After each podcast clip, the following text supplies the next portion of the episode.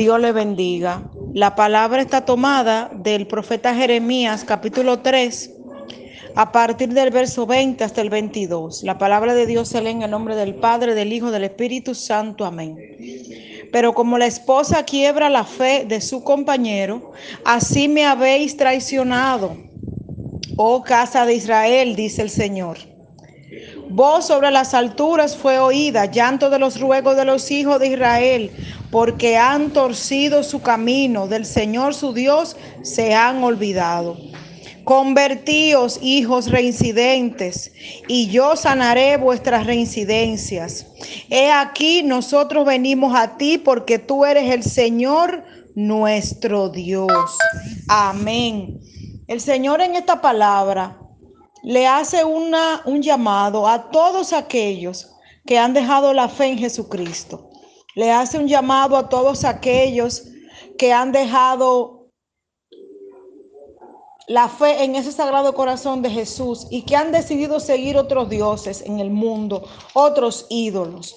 A esa gente que ha dejado el caminar de fe y ha decidido vivir una vida de rebeldía en contra de los mandatos del Señor, de pecado en contra de lo que el Señor manda. Aquí habla de traición. Cuando nosotros, eh, aunque, aunque conocemos la palabra, pero hacemos lo contrario a la palabra, estamos traicionando los principios bíblicos, estamos siendo apóstatas porque estamos negando la verdadera fe en Jesucristo, nuestro Señor y Salvador.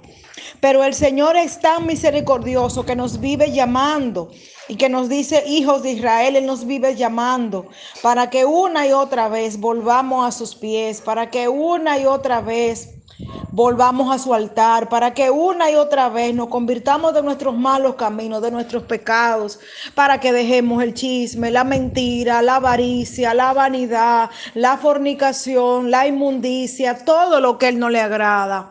Los pleitos, las separaciones, la contienda, las divisiones, el llevarse mal uno con otro, el no ayudar a tu prójimo, el negarte eh, a, hacer algo que te pide tu propia familia, papá, mamá, hijos, hijas, y un sinnúmero de cosas más. Cuando tenemos una vida así, eso no le agrada al Señor y para Él estamos siendo rebeldes porque la palabra dice y nos manda que amemos a nuestro prójimo como nos amamos a nosotros mismos.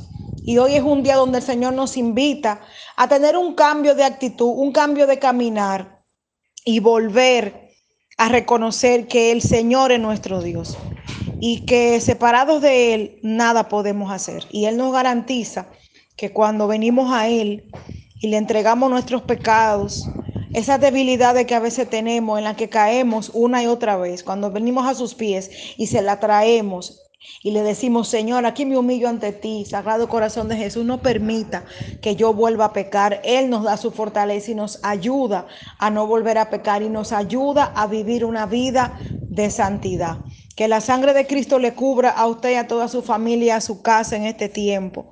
En el nombre precioso y poderoso de Cristo Jesús. Y que el Señor nos dé la fortaleza para reconocer que Él es nuestro Señor, nuestro Dios Salvador, nuestra roca firme, nuestra roca fuerte y que Él nos ama. Dios les bendiga rica y abundantemente.